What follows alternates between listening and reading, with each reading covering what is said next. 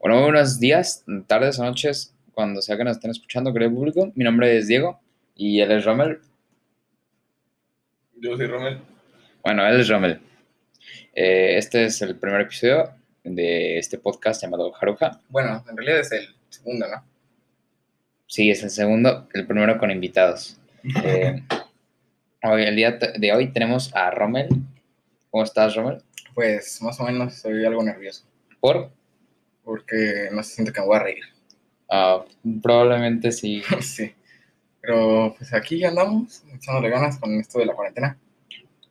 ¿Cómo has tomado la cuarentena? Mm, Pues me aburro del encierro. Ahorita estamos viendo varias personas en mi casa y, y es, me estreso de estar encerrado y como que me engento básicamente. ¿Y qué es para liberar, por así decirlo? Ah, pues a lo mejor suena como, como a covidiota o, o medio mamador o algo por el estilo, pero pues me voy al gimnasio. Mm, Pues no es coyote, pues está bien, estás haciendo una actividad física que beneficie tu cuerpo. Pues sí, aparte, pues, ya sabes, todo con tus medidas de sanitarias, todo Sí, sí, todo bien. perfecto. Y, sí, ¿y tú? Eh, yo pues he estado en mi casa y en mi casa y ya. Pero estás tomando un taller de dibujo, ¿no? Algo así. Mm, sí, pero lo tomo cada mucho tiempo. Ah, bueno, pero pues, es algo en lo que te puedes desestresar. Sí, ahorita estoy haciendo un curso de la inteligencia artificial, eh, viendo cómo funciona y todo eso, y voy a hacer, en, estoy tomando también un curso para hacer un chatbot. ¿Un qué? Chatbot, eh, los, esos robots, bueno, los bots eh, que te contestan, eh, que son automatizados, mensajes automatizados. Ah, ya, ya. Pero Ajá. tipo como Alexa. Más o menos, pero es un, sí, más o menos, pero es con chat mensajes. Ah, ok, claro, claro, ya, ya entiendo. Ah, como SimSim. Sí, sí, sí, No, exactamente. es cierto, claro, sí. sí, Oye, está muy interesante eso. Sí, sí, sí, sí. Se estresa, pues genial. Pero bueno, podríamos empezar platicando básicamente por qué nuestro interés en iniciar esto. Mm, Bueno, eh, yo, eh, por, por, un- por una tarea escolar, inicié esto, hablé, el primer episodio fue sobre- hablando sobre el aborto, eh, y pues se lo mandé a mi amigo Rommel, bueno, a eh, y le interesó, dijo que estuvo muy padre y, y que deberíamos grabar uno, y pues se hizo. Sí, o sea, básicamente eso. Tuviste, dejaron, eso fue un trabajo escolar, ¿cierto? Claro, sí. Un trabajo escolar y, oh, no, pues la neta estuvo chido. Y tú me dijiste, no, pues que me trabé, bla, bla, pero pues, estuvo en realidad bastante bueno. Sí, sí, sí, te felicito. O sea, yo no me habría animado. Sí, aparte eh, eh, estaba bien enojado porque, bueno, no enojado, pero frustrado, porque cuando entonces, cuando lo grabé por primera vez, duró como 20 minutos, entonces pues ya estaba, pero no sé, no, no sabía utilizar la, esta aplicación, Anchor, eh, y pues se borró todo. Se borró. Sí, se borró todo. Eh, bueno, quedaron como 7 minutos eh, y pues dije, no, verga. Entonces eh, la volví a grabar, pero hasta fíjate que quedó mejor porque eh, tuve, est- estuve más suelto, no me trabé tanto y, o sea, tanto, o sea, lo- Mm. me trabé mucho más en el anterior y aparte eh, duró más, duró 33 minutos, no los 21 que había pasado. Y el maestro me pidió 10 minutos. Ya, ¿Y te dio puntos extra o algo por? No. ¿Pero sacaste 10? Mm, sí, Ah, bueno, eso es lo importante. Y bueno, también algo muy importante que aclarar es el hecho de que pues, tú y yo somos amigos de hace tiempo, pero casi siempre cuando salimos, nos reunimos, yo así a la lo tonto te, te pido tu opinión sobre algún tema. sí, sí, sí. Así, o sea, neta de que, ¿y qué digo? ¿Qué opinas sobre el aborto? ¿Qué, digo, ¿qué opinas sobre tal cosa? Entonces, el, el hecho de que tú y yo tengamos como siempre estar pidiendo nuestra opinión respecto a algo es, es algo muy, podría decirse, interesante, estar platicando con alguien sobre todo esto. Sí, En esa parte es como, pues, ¿por qué no grabarlo? O sea, que a lo mejor alguien se interese como, de, no, pues estos vatos, todo lo que platican está interesante, sus diferentes opiniones. Pues sí, eso es importante saber la opinión de cada quien. Cada quien tiene un punto de vista y una opinión. Sí, y bueno, no sé si tienes algo con qué empezar. Eh, bueno, eh, quiero empezar con el... A ver, para que la gente te conozca. A ver, ya después me harás Ya me preguntas dio miedo. A ver, mm, platícanos un, sobre, un poco sobre ti, primero, antes que nada. Un poco sobre mí, vaya. Ah, bueno, pues, me llamo Rommel, se escribe R-O-M-M-E-L. Dos con doble M por si tenían la duda. Bueno, yo soy una, una persona sumamente egocéntrica, muy egocéntrica, tú podrás saberlo. Claro que sí. Y... Pero fíjate, hablando de, de este tema, hay mucha gente que dice que, la gente, que las personas egocéntricas realmente lo son así porque tienen una baja autoestima y tratan de humillar a los otros y así, pero pues que en realidad yo no soy así. No. Y, y no trato como de humillar a otros, simplemente a lo mejor más que ser egocéntrico tengo muy, muy buena autoestima Mm. y siempre me por- me ha valido básicamente la, la opinión de los demás. Eh, eres muy estoicista. Ajá, bueno, El estoicismo es la, es la doctrina filosófica que se dedica, pues, al, bueno, te, eh, se supone que es como que la indiferencia A la de la, a la opinión o los factores que no puedes controlar, Claro. como la opinión de los demás, o cómo te ven, o lo que piensan en ti, o la opinión de los demás. eh, ajá, sí, sí, sí, cierto, pues sí, justo eso. No, no lo había pensado desde, esa, desde ese, ángulo, ajá, más que ángulo con ese, punto de vista. No. sí, Ajá.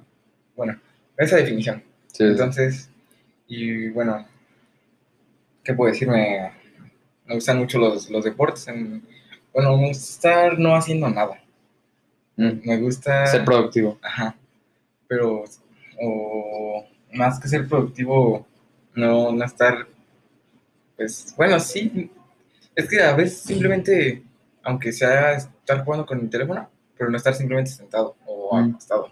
No estar perdiendo tiempo. Ajá, no estar perdiendo tiempo, aunque Ah. se- sea en algo que no me beneficie en nada.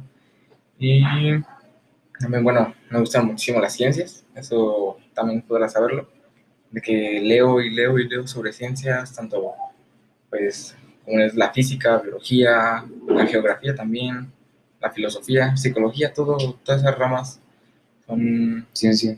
ajá, to- todo eso es muy interesante para Sí, mí. la ciencia es sí, todo conocimiento humano. Y bueno, ¿qué más? ¿Qué puedo decir? Creo que ya no se me ocurre nada. Eh, y a ver, te hago algunas preguntas sobre el. ¿Cuál hace.? eh, ¿Sobre qué? eh, bueno, el, el tema creo que, que creo que vamos a tocar el día de hoy, primeramente, va a ser el, el movimiento Scout. Ok. ¿Cuál ha sido tu experiencia en el siendo un Scout? Bueno, En México. este, para, que el- para que nos escuchan, pues él, Diego y yo nos conocimos en, en la Asociación Scouts de México desde, ¿qué será? Menos de 10 años. Llevamos mucho tiempo conocer, conociéndonos, básicamente. Sí. Entonces, pues mi mejor experiencia, dices, Sí. mejor experiencia. Bueno, pues yo creo que podría ser un, un campamento que se llama, es el Campori. Es un campamento de una semana en el que se está haciendo muchísima actividad de scout, lo que es técnica, nudos, amarres, montar el campamento, cocinar, caminata, mucha caminata con, con brújula, o sea, de que literal nos mandaron al cerro a perdernos y nos dieron un mapa, ustedes hallen de sentido, usen la brújula y, o sea, básicamente el hecho de que nos, nos dijeran aquí tienen que aplicar todo lo que han aprendido fue como muy, muy interesante. Eh, como que se vieron los frutos, básicamente. Sí. O sea, no solo el llegar a, a cada sábado a actividad, no, pues vamos a ver esto, vamos a ver esto otro. Y nunca usarlo y por fin este, decir, no, esto ya me sirvió, ya pude yo encontrar el camino con mi brújula. Fue como muy satisfactorio aparte de todo. Sí, sí. Sí, pues, yo creo que ese campamento fue, aparte que duró una semana, fue de que ya llegando a, a nuestra ciudad, sí estaba bien desanimado, como de, ay, quiero volver, quiero que se repita. Ah, sí, sí. Fue una buena, muy buena experiencia para ti, entonces. Sí, así es. Eh, ¿Y cuál es tu punto de vista eh, de la asociación Scout? O sea, eh, a lo que me refiero, a lo que quiero llegar es como, ¿qué piensas? ¿Cuál es el objetivo de la asociación? Bueno, el objetivo que, el mejor y el más interesante que veo es el formar, de hecho es uno de los lemas, creo que del, no sé si de este año o el año pasado, que es formando líderes. Sí. este, es el hecho de... Tiene como el fin de crear jóvenes aptos para la sociedad, para que puedan sobrevivir, o sea, Mm, que sean útiles en nuestra sociedad como, como lo es actualmente. El ser, ser productivo, ayudar en algo, sí. no simplemente ser, ser another brick in the wall, literalmente. Sí, O sea, no ser uno más que solo está ahí. Resaltar con el, contra el resto. Ajá. Y más, más que resaltar, simplemente ser útil. Quizás no, no, ser, no resaltar en, en algo, pero ser bueno, ser... Sí, eh, pues supongo que, ajá, a- pues supongo que aparte de todas esas cosas te enseñan varios valores que pues te hacen tener una, alguna moral eh, más fuerte eh, para pues de hecho aprender a vivir en sociedad, como tú dices, Eh, el valor pues eh, que el grande ayuda al más chico, ese tipo de cosas, El trabajo en equipo. El trabajo en equipo, el ser una persona liderasta, formando Ujú. líderes, el lema que tú dices. Sí, sí, o sea, es muy interesante. Es, es el, creo que a nivel, es el movimiento de jóvenes más grande a nivel mundial. Sí, o nacional, no estoy seguro. Pero es un movimiento de los jóvenes y para los jóvenes. sí, Eso es algo que se ha estado, digamos, metiendo estos últimos años porque, ponle, hace todavía una década, Sí. no, no estaba tan orientado hacia quienes estaba originalmente con el, o sea, estaba el propósito de formar desde que son niños, adolescentes, formarlos para que sean, sean jóvenes de bien, sean adultos de bien pero se empezó a poner como esos valores, ¿no? Ya era un momento como para los adultos, los que ya tienen más de 20 años, los que están a cargo de los jóvenes, sí, y hasta hace poco tiempo fue que se empezó a, empezó a meter otra vez esta idea de que es un momento para los jóvenes, que es para nosotros, sí, retomaron las riendas Ajá. de todo. justo eso.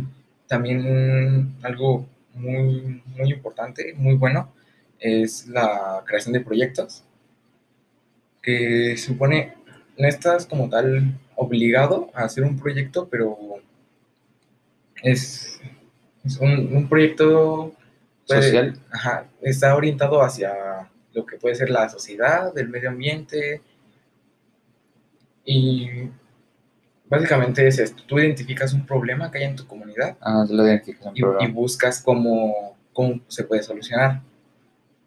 El crear un, un proyecto te lleva a conseguir una insignia, Sí, pero se supone siempre, en un, siempre debes tener como el propósito de ayudar, no conseguir una insignia, ah, no ganarte algo.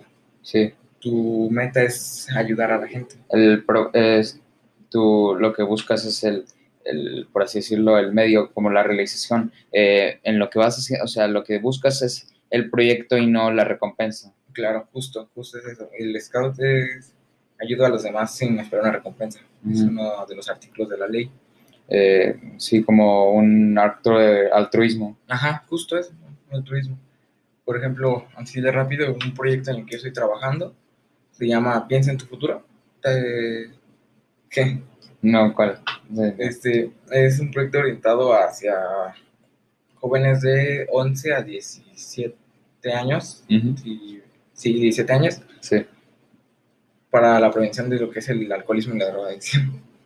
Sí, eh, suena muy interesante. Sí, porque, o sea, tú, tú sabes, tú me conoces, o sea, yo, o sea, tienes amigos, yo tengo muchísimos conocidos que, que se van a las fiestas, toman, no digo que yo no, ¿sabes? Sí. yo también. O sea, tú no, definitivamente. No, yo no, yo, yo me la paso encerrada. Sí, pero, pero o sea, tantos jóvenes este, tomando, drogándose en fiestas, eh, hasta un punto en el que ya, ya sufren de una adicción, ya sufren de alcoholismo De dependencia. y no lo saben. Ujú. Neta, no lo saben. Del tan normalizado que está en nuestra sociedad actual. Eh, sí, yo tenía un amigo en la secundaria que, que, pues de hecho sí, cuando le restregaban la cara que pues era adicto a la marihuana, le decía que no, que la podía dejar cuando él quisiera, pero ni una semana pasaba sin que fumara marihuana y hasta dentro de la escuela me tocó verlo. Eh, yo creo que eh, dos de cada tres días fuma marihuana eh, con todos, eh, o sea, inclusive algunas veces, primero, pues era marihuana, pero inclusivemente, Mm. eh, bueno, eh, a veces llegaba hasta a probar, llegó a probar el, el Kush, creo que le dicen. Es- no, es, no sé, yo tampoco sé, pero creo que es un tipo de, es, pues hay muchos tipos de marihuana. Hay hasta marcas que Sí. tienen su propia especie, porque La, hay, la violamentes. O también la Mary Jane, ¿no? Es- creo que ese es un concepto más como amplio, o sea, la Ah, marihuana sí, en sí, general. sí, marihuana, no Mary Jane, sí, sí. en específico. Sí, sí. Eh, pero bueno, el chiste es que, pues, todos, eh, de hecho, eh, perdió, eh, pues el vato era un ligón. Mm. Eh, a cada rato tenía ligues y mm, perdió como, seis, como cinco o seis personas que le gustaban por precisamente eso, porque le decían que tenía que dejar la marihuana a un lado y él les decía que no. Decía, les decía, tienes, tienes que dejar tus tapitas porque lo que ellos hacen a veces, pues a veces no tienen pipa. Entonces lo que hacen es que agarran las, las tapas de los lapiceros, Ah, entonces sí, sí, sí. sí. las hacen así y fuman con eso. Entonces, ajá, entonces dicen que tenías que dejar tus tapitas y él le decía que no, que, y que aparte no era dependiente. Igualmente su familia le decía a su papá y su mamá que dejara de eso, eh, porque sus padres lo sabían, de hecho cuando, cuando lo supieron, eh, llegó, lo regañaron muy feo y hasta lloró en la escuela y ese vato era muy raro que llorara. Es de o esos... sea, era como el estereotipo del hombre. más o menos, sí. Ah, ok, sí, sí. Eh, eh, también, o sea, yo conocí en mi escuela, la mayoría eran adictos a algo, al- ya sea al alcohol, al tabaco o a la marihuana. Inclusive uno me dice que, o sea, me dice que llegó a probar la heroína, el LSD y la cocaína ¿Ya queda todo eso? A los 15 años. Verga, yo no he probado tanto. No, No, no, no. sí, Y aparte, más que nada, como que me da miedo. sí, Como volverme adicto, precisamente. Como todo eso que me platicas, es como de él, yo no. sí, muchos dicen que solo lo hacen por recreación o experimentación, pero supongo que muchos lo hacen por un sentido de pertenencia, porque pues también quieren formar parte de algo, porque de hecho, o sea, a mí nunca me, nunca me obligaron a hacerlo, de que me invitaron a hacerlo, lo hicieron, pero yo no, obvio, no, Pero no te obligaron. no, no me obligaron, solo, Pero sí te llegan a ofrecer. claro, Ok. yo no acepté, pero sí te dicen cosas como, ándale, no seas Se culo, va a sentir bien chido. No, no, no me dijeron lo que se va a sentir, me dijeron lo que no haría, lo que, lo que sería si no lo, si no lo hiciera como me dijeron, ándale, no seas niña, no seas joto, Ay, ay, ay. Ajá, pero, o sea, después me decían, no, se siente chido, pero, pero no, no, no me decían eh, qué tan bien se sentía para obligarme, me decían como, eres esto si no, no lo pruebas. Sí, sí. Eh, yo nunca acepté, pero pues ellos lo hacían diario, casi diario. Eh, Sí, probaban cócteles, eh, la New Mix, así en, a la hora de lunch, dentro de la escuela. Así, igual. ¿Sí? Y no, pero lo veían los profesores. No, Ah, eh, ok, se, iban, se escondían hasta las Claro, esquinas de la escuela. Sí, pero o sea, el hecho de que poder llevar este marihuana, o sea, ya, que ya es como tal una droga, es, es ilegal. En una tapita de un lapicero, o sea, eso lo, lo puede traer cualquiera, cualquier alumno. No, o sea, lo- ellos lo que hacían es, que lo, lo ponían en una bolsa y se lo escondían ya sea en las calcetas, en, en la suela de los zapatos o a veces en, o en la mochila. No, sí, sí. O sea, claro, obviamente no van a llevar como todo en una tapita, pero bien podrían tener su tapita ahí en su banca y los profesores ni se darían cuenta.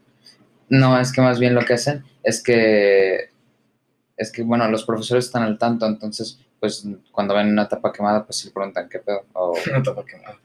sí, porque pues, el encendedor. Sí, Entonces, sí. lo que hacen es que cuando la, de un solo uso, y eso es, pues, O sea, ¿solo es de un solo uso la tapita?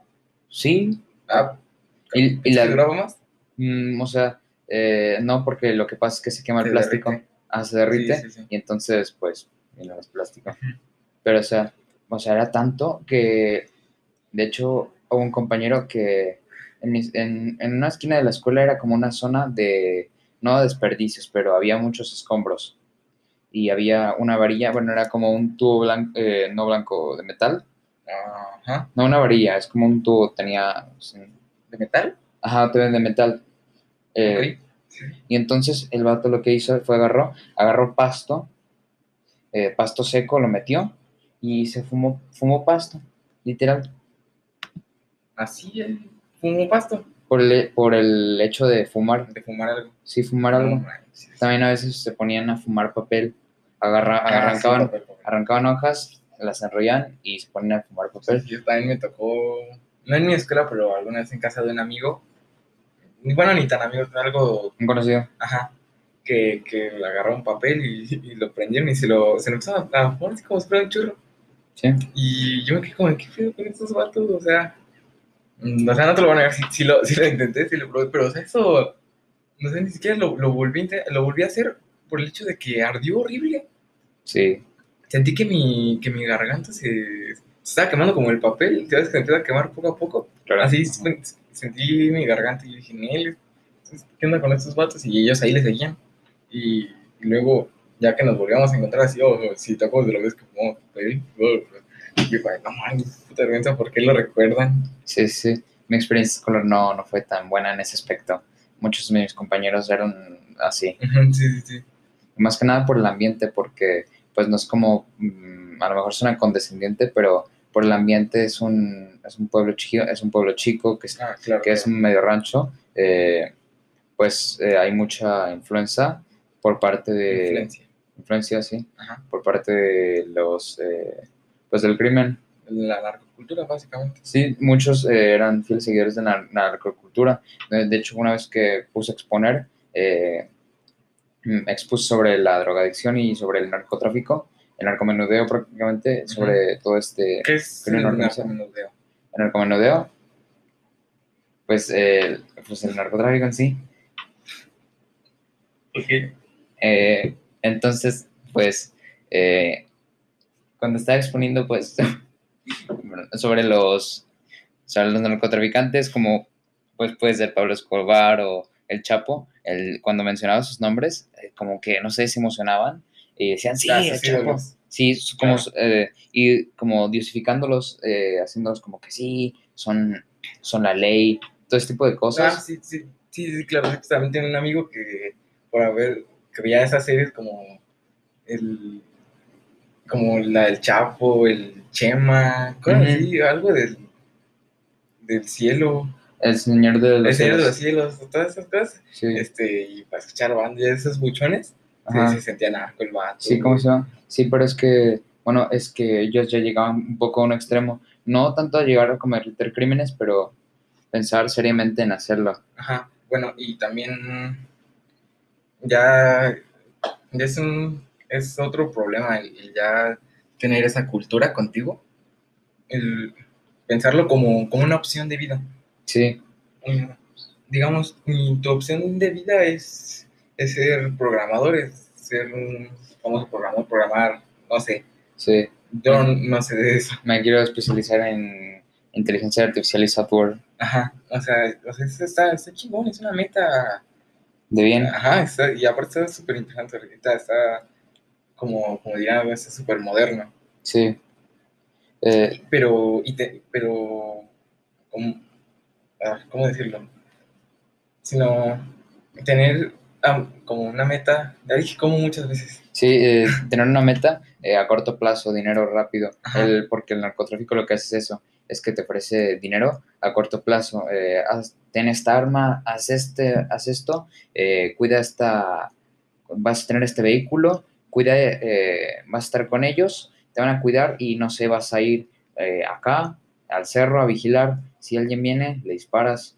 Y pues es, eh, de hecho, por eso muchos, eh, muchos eh, cárteles, como los Zetas, por ejemplo, los Zetas son, eh, los, los, los creadores de los Zetas, por así decirlo, son desertores del ejército mexicano, del ejército colombiano. Algunos fueron entrenados por, eh, por comandantes fran- eh, franceses, Ok.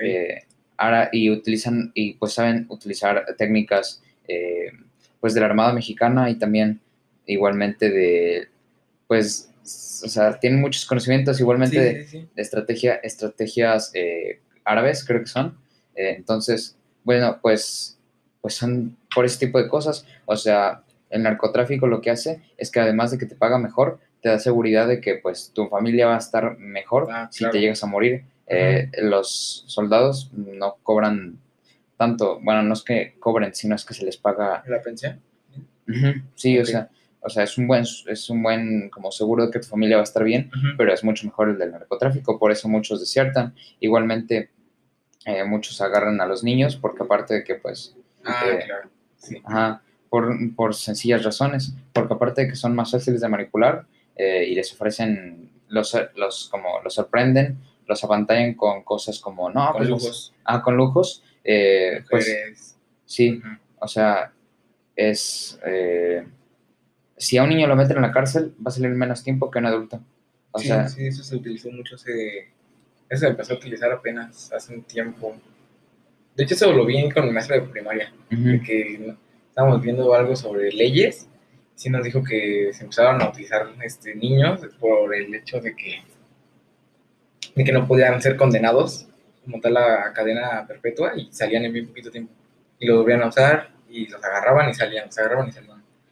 Pero, o sea, todo esto, eso es lo que te decía, tu, tu meta de, de vida, lo que tú quieres hacer, cómo te quieres mantener, ujú, es algo en lo que tú vas a trabajar, de- tú estás estudiando para eso, tú, tú, tú- tú te esfuerzas básicamente y, y llegar con ellos y meterles este, la idea de que pueden sostenerse, que, o sea, que sí, sí, sí se puede, se pueden man- mantener muy fácilmente con, con lo que es el, todo, todo en general de la narcocultura, ujú. pero que niños de nuestra... De, Nuestra edad, Ajá. Nuestra o- edad. de edad más temprana, hasta de, de 6 años, o sea, súper pequeños que tengan en mente como, no, pues yo de grande voy a ser narco, bla, bla, está horrible. Sí, eh, compañero, un compañero, eh, de una vez estamos hablando de, de este tema con tres amigos, bueno, dos amigos y yo, y entonces pues estaban diciendo, no, pues tú qué opinas de ser narcotraficante, y, un, y un eh, pues uno dijo, no, pues a estar bien chido, o sea, tener tu troca, así con tu, tu cuerno de chivo, así, Fusca. tu así dijo tu Ajá. fiusca, eh, y llega la policía, entonces te dice, ¿qué andan haciendo aquí? No, pues haciendo labor del día, patrón. Y pues, o sea, porque muchos, porque realmente muchos Sí. policías o, o le tienen mie- o le tienen miedo a los narcotraficantes, o, o les pagan para que no hagan nada, o simplemente, pues, pues te digo, les tienen miedo, los matan, tienen mejores armas ellos, y tienen, pues, una organización, eh, bueno, no una organización más grande, pues, pero eh, atemorizan Mucho más. poder, Sí, tienen, Sí, más, sí, sí. tienen más poder. influencia, todo eso. Pero, o sea, sí, de hecho, mm, Eh, bueno, eh, lo que, a lo que quería llegar es que pues muchos mm, jóvenes pues están descubriendo quiénes son, están creando una personalidad, están haciendo todo este tipo de cosas y ocupan también una ayuda por parte de, de algo. Muchos recurren a la religión, muchos recurren a sus amigos, a sus padres eh, y pues el movimiento Scout es una muy buena, es una ah, muy buena claro, ayuda. los scouts, en eso estamos, ¿verdad? Sí, De hecho, justo te iba a decir que, que, que, oye, nos, nos viajamos en el tema, regresemos. Pero bueno, sí, básicamente es el momento scout. Eh, bueno, y otra pregunta que te quería hacer. eh, hace unos días te hablé de lo que es el Prime de vida. Eh, mira, lo que es el Prime de vida supone que es tú toda tu vida estás pues viviendo eh, experiencias nuevas, eh, conociendo, aprendiendo, eh, y pues se supone, eh, lo que se supone que eh, pone esto es que el Prime de vida es en el momento de tu vida más alto al que vas a llegar, el momento que más vas a disfrutar todo, porque poco a poco, eh, poco a poco vas a ir pues aburriéndote de las cosas. Te va a Ajá. impresionar. eh, va a ser mucho más difícil que te impresiones. Eh, entonces, muchos dicen que la forma de combatir esto es, por ejemplo, conociendo gente nueva y viajando, pero muchos otros que no, y también eh, muchos opinan que realmente el prime de vida de muchas personas, de la mayoría de las personas, es a los 20, eh, que a los 20 te la pasas bomba y entonces tú después de ahí tu vida va en decadencia. A lo mejor puedes mejorar en algunas cosas, pero respecto a lo emocional, respecto a cómo te sientes, a, a, a tu, por así decirlo, tu sentimiento fiestero, eh, tu sentimiento alegre, llegó a su máximo y cada vez va a ir bajando. Eh, ¿Qué opinas tú de eso? Bueno, es que en realidad, precisamente eso de que todo el tiempo, o sea, en realidad siempre algo te va a imp- impresionar. Siempre, o sea, ponle nuestros abuelos que vivieron en una época muy diferente. en, en donde no había celulares, apenas había radio, a lo mejor ya había televisión. Estaban ya, ponle unos a los 30, a los 25, y ellos decían, no, pues ya nada me puede impresionar. Ya no se me ocurre nada que pueda decir, wow.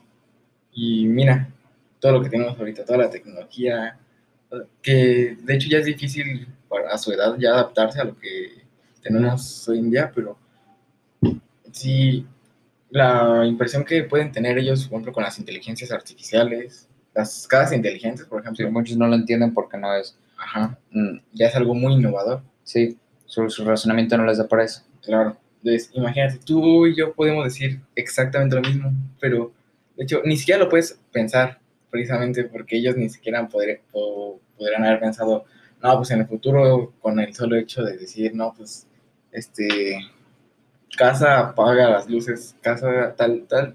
Es más, si se lo decías, no te hubieran creído nunca.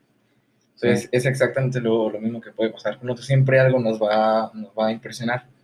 Puede que ya no sea como muy impresionante, pero sí va a ser un, por lo menos algo que sí sea un cambio en nuestra vida. Ah, pues sí, porque, pues de hecho, hay mm, imágenes que son virales de los años, eh, de los años, no sé, 1910, 19- 1890, caricaturas de revistas que ponen, no sé, aún no existían como tal los autos, las carreteras, eh, bueno, ya existen de alguna manera, pero, por ejemplo, en esos tiempos, eh, por ejemplo, te pongo, eh, Nueva York, es, la mayoría de la gente se montaba en- en caballo, de hecho, las, los caballos hacían tantas, tantas heces, dejaban tantas heces en la calle y pues nada las limpiaba, que se hacían capas y capas de hasta medio metro de... Bueno, no, a lo mejor estoy exagerando, Sí, pero sí. sí, eran... mm, sí, Gruesas, era, muy- sí eran muy gruesas. De hecho, por, ejemplo, por eso las casas en el centro de Nueva York, en su mayoría, tienen muchos escalones porque, eh, porque pues el suelo se supone que la gente lo veía como algo sucio porque estaba lleno de heces precisamente eh, eh, y pues él mantenía el- trataban de mantener la casa más lo más pulcra posible y pues la gente se bajaba en los escalones y ya se iba a su casa se subía a su casa Ok. Fíjate, eso no, no tenía ni idea. Eh, y bueno lo que quería llegar es que había caricaturas de, de, de personas como en scooters pero con unos domos de cristal asemejando a un coche o sea la gente ya tenía una, una Ah, sí, sí, sí. a tener una idea hacia dónde nos dirigíamos, pero no realmente cómo precisamente lo íbamos a hacer. O mucha gente decía, no, pues en el futuro va a haber alguna red de comunicaciones que nos pueda conectar a todo el mundo. No sabían qué iba a ser el Internet, pero tenían una idea de lo que o iba sea, a no pasar. sabían cómo iba a ser, o sea, cómo se iba a usar, cómo iba a funcionar, pero sabían que tenían una- se lo imaginaban, básicamente. Eh, si por- te pongo de ejemplo, re- realmente ahorita no me acuerdo el nombre, pero había un señor que se le conoce como el padre de la globalización, que es- desde joven decía que había, iba a haber algún, eh, iba a llegar el, el mundo, iba a llegar a un punto donde se iban a olvidar de las, de las guerras, eh, se iban a calmar y pues iban a haber tratos comerciales entre todo el mundo, que es la comercialización, Ok. la globalización. Ah, sí, sí, sí. Dije Sí, sí. comercialización. Sí, sí, comercialización, glo- globalización. Sí, sí, sí. Sí, recuerdo que me lo, me lo dijiste hace unas semanas, dos semanas, pero no sé, está, está interesante pensar en, en eso. Y bueno, a ver, ya, ¿qué tal si hacemos un poco de lado? Cambio de tema. Ajá, sí, las preguntas hacia mí. Ujú. Bueno, yo ni siquiera tengo preguntas para ti en realidad. Pero, bueno, fíjate, estaba pensando, no sé si sea un tema apto para meternos actualmente respecto al feminismo. ¿Tú qué opinas? Pues es un tema que podemos tocar. eh, es que hay, hay algo que me genera muchísima, no sé, duda. Que no puedes poner el tema por ser hombre. Ajá, justo eso. O sea, Sí. ya dándole mi completa opinión, Ujú. eh, se me hace una ridiculez que por ser hombre no puedas dar tu opinión respecto al feminismo. Mm, es que yo supongo que eh, son, son las mujeres eh, mm, con un feminismo, bueno, con un pensamiento del feminismo un poco más radical. Muchas las tiran de locas, son las viejas locas, muchos le dicen cuando van a hacer las marchas, pero pues esto es por distintos factores. O sea, supongo que estas son mujeres que ya están hartas, enfadadas de, después de todo lo que está ocurriendo y de lo que ha llevado, de lo que está ocurriendo por, durante muchísimo tiempo. Eh, mm, y por eso, presente, por eso, eh, por, pues hay mujeres que, por ejemplo, eh, recurren a pintar los monumentos Ah, históricos. sí, sí, sí. o es que, mira, todo empieza desde lo más bajo. Empiezan pon- poniendo carteles o haciendo Pacífico, todo. ajá, todo pacífico y pues llega al siguiente día, ya sea una persona eh, o el gobierno mismo, las policías, ajá, los quitan. Eh, entonces, eh, ahora pintan paredes. ¿Qué hacen? Eh, pues lo que hacen es, las vuelven a pintar. Bueno, entonces ahora lo que hacen es pintar eh, algo de gobierno. Sí, sí. O sea, Y hacen patrullas, el, pues el- la pared, pero de algún, no sé, de algún centro como el, las CNDH algún, lugar importante. algún, import- algún lugar importante y luego pues recurren a donde todo el mundo las puede ver, que son los monumentos históricos. Por ejemplo, aquí en el centro de Morelia, las Tarascas o la Catedral, que realmente aún no lo han hecho, pero... O poniendo el ejemplo de la Ciudad de México, que rellenaron el Ángel de la Independencia. Ujú. Es que, no sé si justo para eso se me hace totalmente válido y Mm, estoy claro. totalmente de acuerdo al hecho de que rayen y, y protesten y destruyan todo porque no son escuchadas. Sí. O sea, tan- tú lo puedes ver muchas imágenes que suben las mujeres así como de, o sea, lo hicimos pacíficamente y ustedes nunca nos escucharon, nunca nos pusieron atención. sí. Y hasta que hicieron marchas, hasta que fueron a destruir, a, a rayar, fue que le dieron la, la atención que se merece en realidad. Ajá, pero, bueno, justo a lo, a lo que yo iba era el hecho de que no te permitieran opinar por ser, un, por ser hombre. Sí, eso es lo que iba, que por ejemplo, que pues con todo esto, luego pues lo suben a redes y lamentablemente muchos no se fijan en el mensaje, se fijan en el destrozo que hicieron. Eh, entonces, pues eh, llegan, llegan hombres, en su mayoría, a comentarles eh, viejas locas, feminazis, le dicen ese tipo de cosas y pues las mujeres se lo creen y piensan que así son todos los hombres y se creen la narrativa de que todos los hombres son iguales. Sí, Eh, sí, y por y presente por estos actos fuertes igualmente cuando una mujer el- cuando una mujer la eh, acosa la acosan en la calle o, la, o abusan de ella eh, por violación o lo que sea eh, un hombre pues eh, es una historia fuerte que te marca en la vida. Entonces pues piensas llegas a pensar que todos los hombres son iguales. Igualmente una mujer que le es infiel un hombre llega a pensar que todos los hombres son iguales Sí, sí, Ajá, sí, sí, exactamente sí, claro, claro. Pero justo, Pero- bueno, no, sí, sí, sí. Bueno, eh.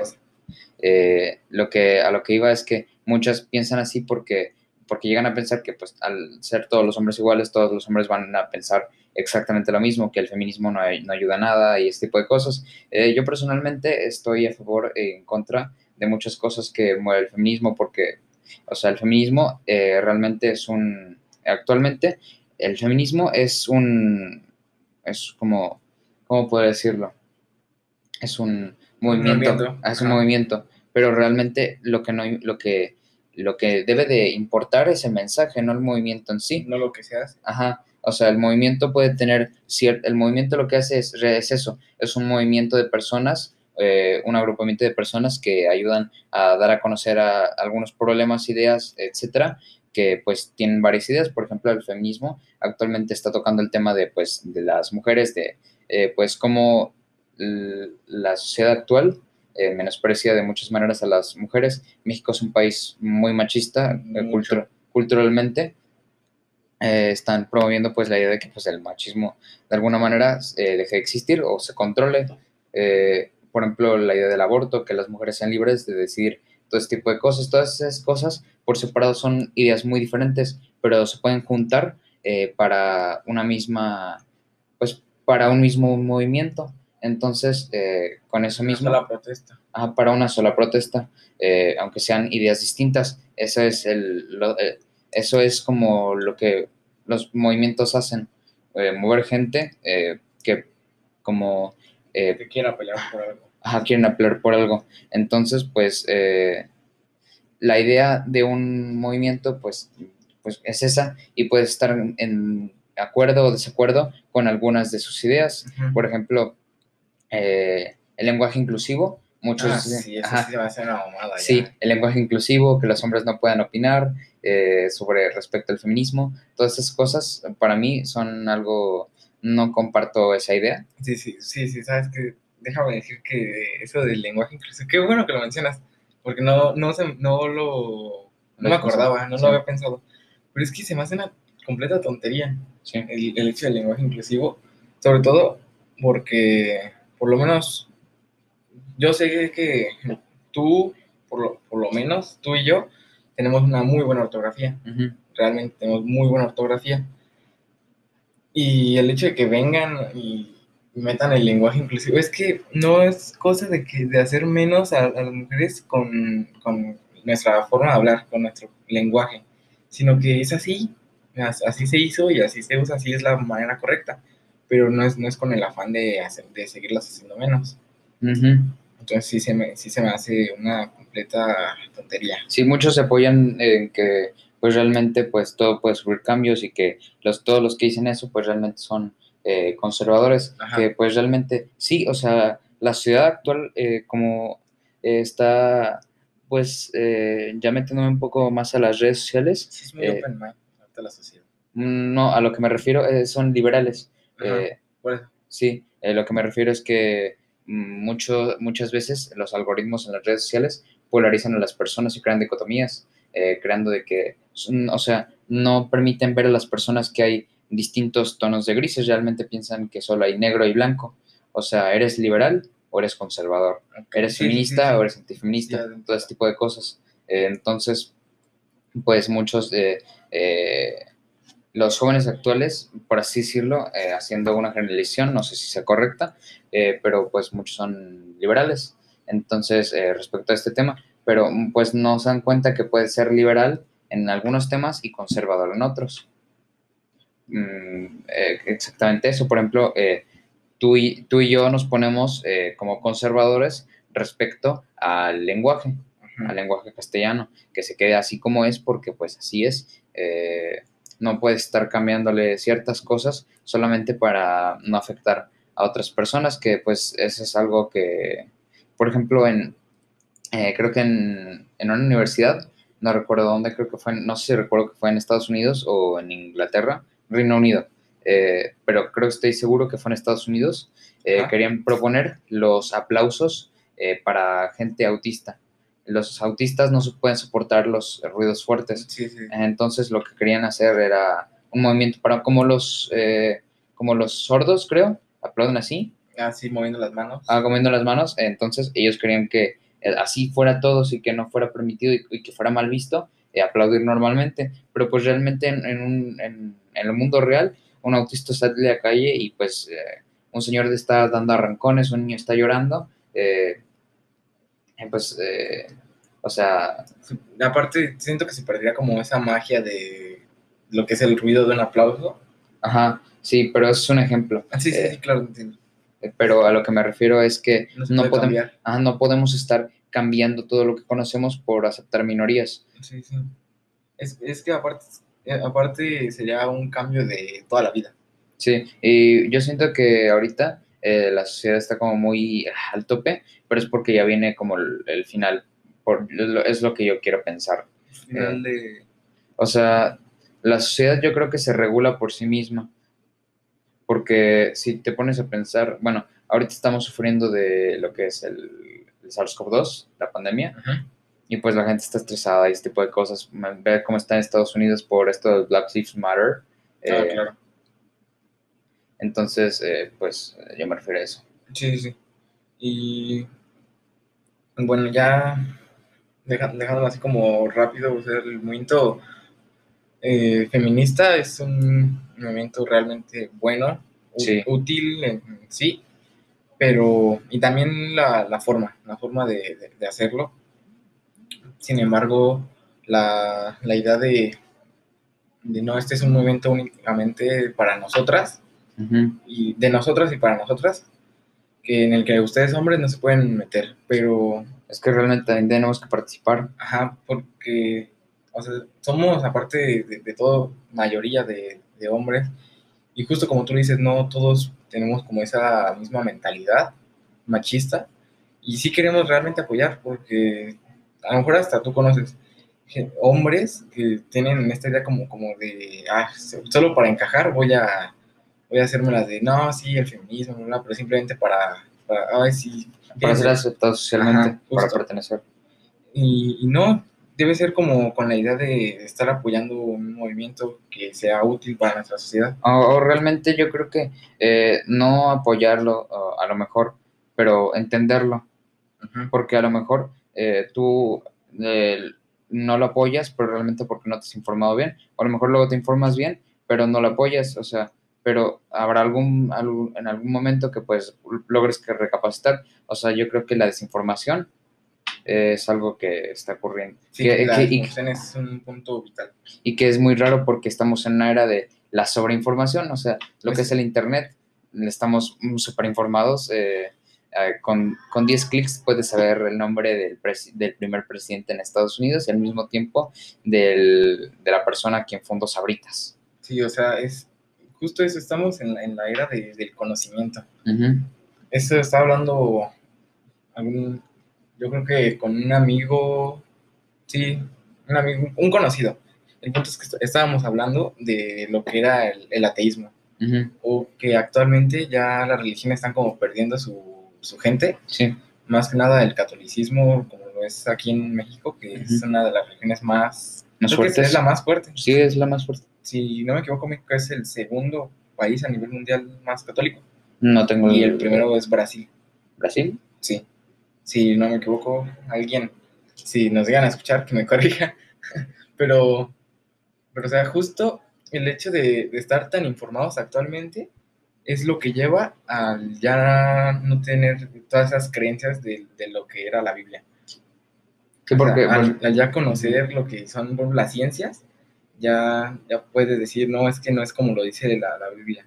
Sí, es que pues realmente eh, se tienen que, yo por ejemplo la Biblia la veo como, o la religión la veo como algo para que te ayude como una brújula. Eh, como, persona. Ajá, como algo moral para que te ayude moralmente. Eh, por ejemplo, muchos eh, reclusos en las cárceles recurren a la iglesia, recurren a Dios para estar mejor con ellos mismos, porque buscan el perdón, eh, pues de la sociedad ya no lo tienen porque están en la cárcel, están siendo mal vistos por todo, por su familia a lo mejor, entonces buscan un escape, buscan la religión, buscan el perdón del Señor. En el, cielo, tu lugar en el cielo. Por sí. sí, sí, o sea, justo yo yo soy, puede decirse ateo, no, no creo en el cielo ni en Dios ni nada por el estilo, pero ya el que una persona, una, un asesino, un criminal, ya alguien que hizo algo tan, un punto tan grave como para llegar a la cárcel,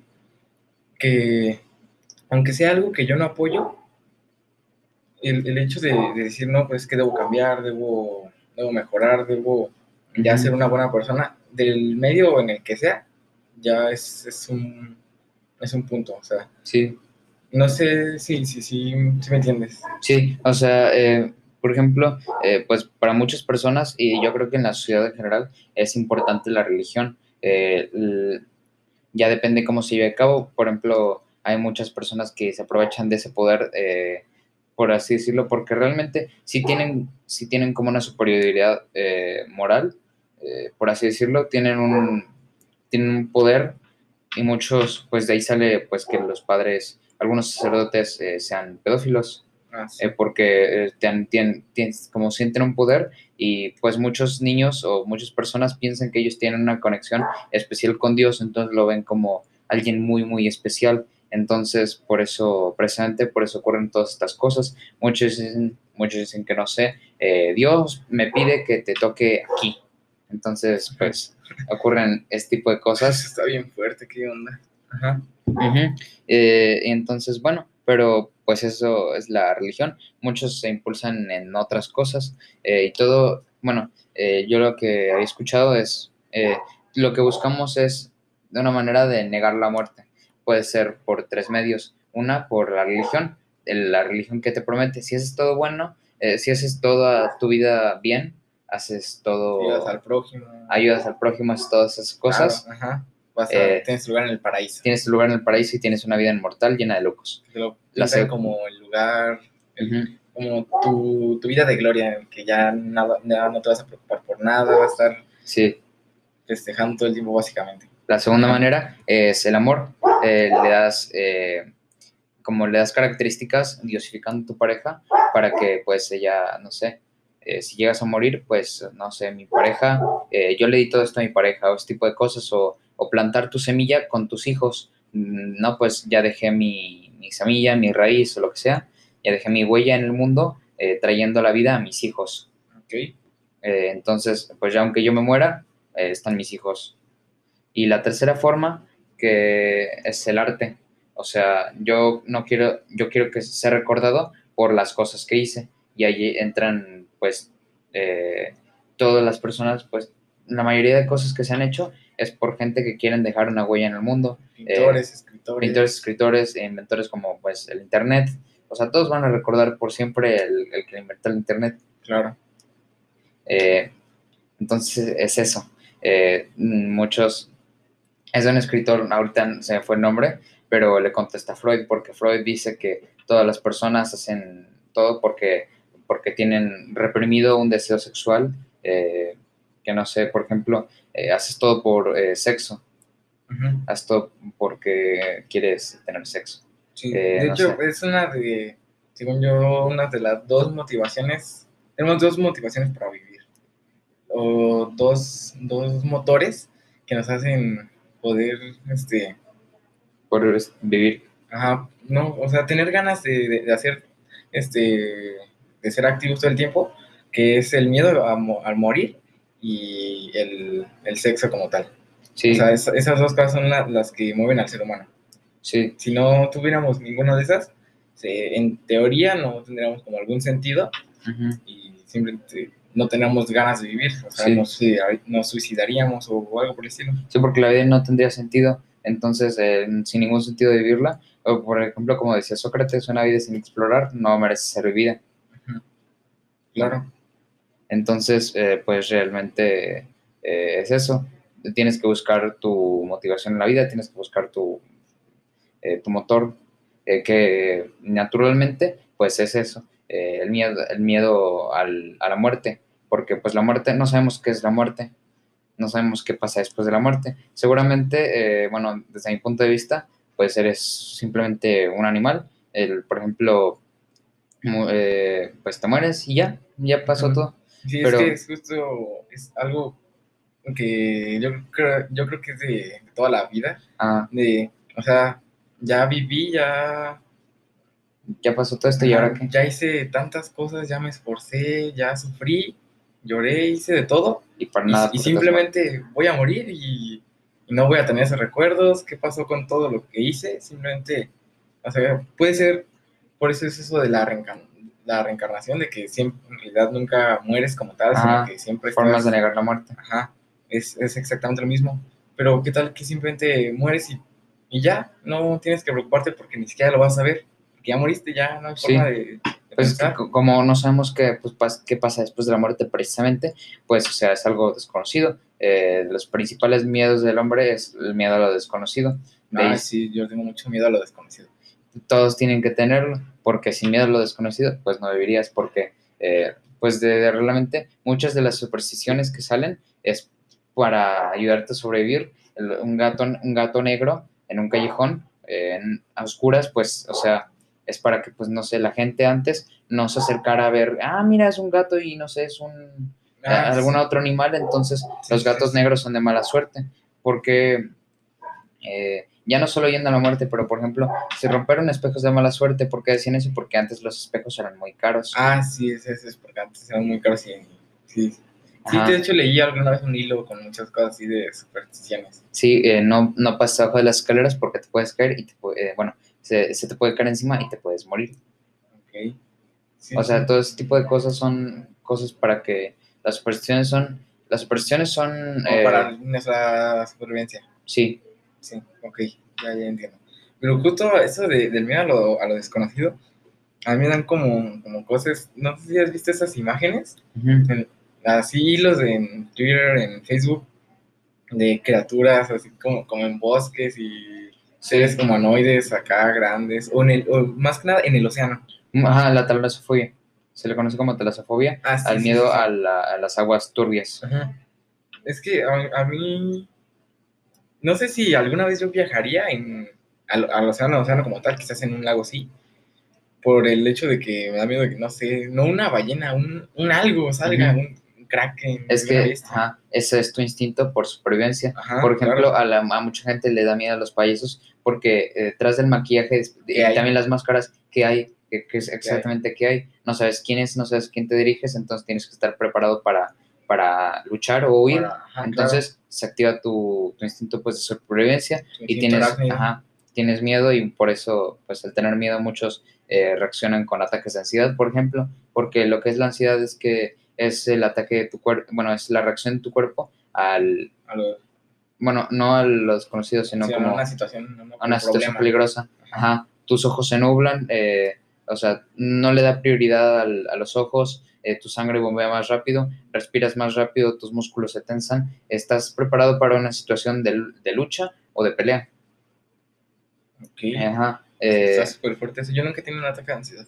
no, y precisamente, bueno, muchos, eh, ahorita hay ataques de ansiedad, la ansiedad es un problema real porque pues realmente no tenemos ahorita ese instinto, bueno, no tenemos la ansiedad, a lo mejor es- esos ataques, este tipo de ataques, a lo mejor servían anteriormente para huir de, de, algún, de algún tipo de cosa, pero ahorita realmente eh, estos tipos de problemas ya no los enfrentamos y nuestro cerebro, eh, no sé, tres tareas pendientes y entregamos cuatro tarde, eso lo identifica un problema y te da un ataque de ansiedad eh, por algo pues que realmente no tiene tanto valor de supervivencia. Sí, bueno, básicamente ha sido por adaptación, o sea, ya no Sí, es lo sí. mismo que hace, que, que hace años, hace, lo que, los problemas que, ten- que teníamos hace, no sé, en la, en, la, en la prehistoria no son los mismos que ahorita.